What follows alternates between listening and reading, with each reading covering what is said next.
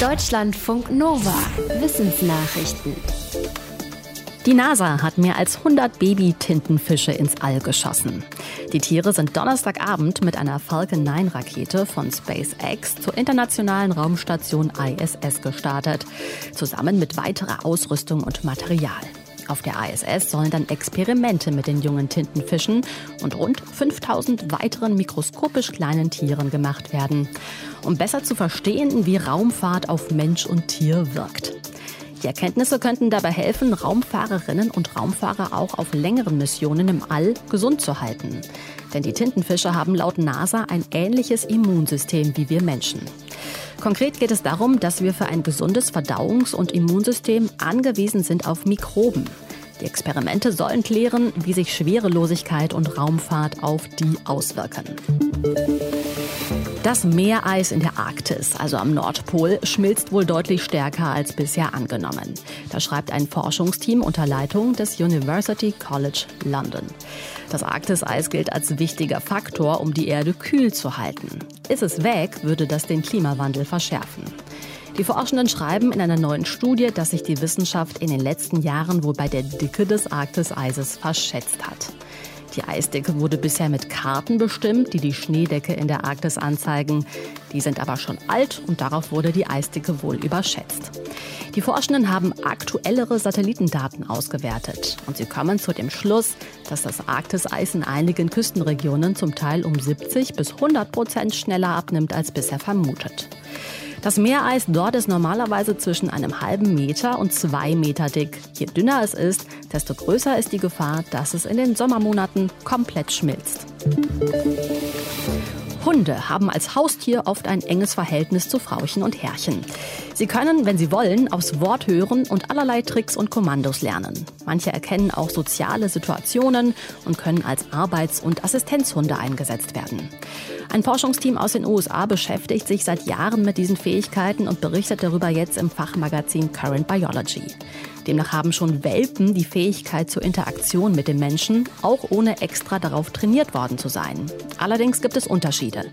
In Experimenten fanden zum Beispiel manche der jungen Hunde durch Hinweise eines Menschen leichter einen Futternapf, andere dagegen nicht. Die Forschenden sagen, dass sich diese Unterschiede zu einem großen Teil erklären lassen mit genetischen Merkmalen. Manche Hunde sind also einfach von Geburt an besser darin, mit Menschen zusammenzuarbeiten. In den letzten Tagen sind mehrere Forschungsergebnisse zu Kreuzimpfungen bekannt geworden. Also wenn jemand bei einer Corona-Impfung zum Beispiel erst den Wirkstoff von AstraZeneca bekommen hat und dann BioNTech. Dazu gibt es inzwischen sowohl Daten aus Großbritannien als auch aus Spanien und Deutschland. Sowohl eine Auswertung der Berliner Charité als auch der Medizinischen Hochschule Hannover zeigt, dass eine Kombination der Corona-Impfstoffe keine Nachteile hat bei der Wirksamkeit. Stattdessen ist die Wirkung dieser Kombi wohl sogar etwas stärker, als wenn jemand zweimal AstraZeneca oder BioNTech bekommt. Die Zahl der Antikörper ist also höher. Das sagt laut den Forschenden allerdings noch nichts darüber aus, ob am Ende auch der Schutz vor einer Corona-Erkrankung höher ist und länger andauert. Dazu wird noch weiter geforscht. In den Weltmeeren leben Wale zunehmend gefährlich. Und das hat offenbar auch Folgen für ihre Körpergröße. Das belegt ein US-Forschungsteam jetzt zumindest für eine bestimmte Walart, die atlantische Nordkaper. Das ist eine Art der Glattwale, die im Nordatlantik lebt und vom Aussterben bedroht ist. Die Forschenden haben über einen Zeitraum von 20 Jahren rund 130 dieser Wale vermessen. Mit den gesammelten Daten wollten sie herausfinden, wie sich Stressfaktoren auf die Wale und ihren Körper auswirken. Zu diesen Stressfaktoren zählt vor allem, dass die Wale mit Schiffen zusammenprallen und sich in Fischernetzen verheddern. Es zeigte sich, dass heute geborene atlantische Nordkaper rund 7% kleiner sind als noch vor etwa 40 Jahren. Die Forschenden sehen einen klaren Zusammenhang zwischen dem Stress, dem die Wale immer öfter ausgesetzt sind, und ihrer abnehmenden Größe. Denn durch Stress geht Energie verloren, die die Tiere sonst in Wachstum oder Fortpflanzung stecken könnten. Die Geräte, die wir mit uns rumtragen, also Smartphones, smarte Uhren und vielleicht auch irgendwann mal smarte Kleidung, die laufen nur über Batterien. Die müssen aber hergestellt und später entsorgt werden und das ist aufwendig und oft umweltschädlich. Jetzt haben Forscher der Schweizer Eidgenössischen Materialprüfungs- und Forschungsanstalt EMPA eine Batterie entwickelt, die im 3D-Drucker ausgedruckt wird und die biologisch abbaubar ist.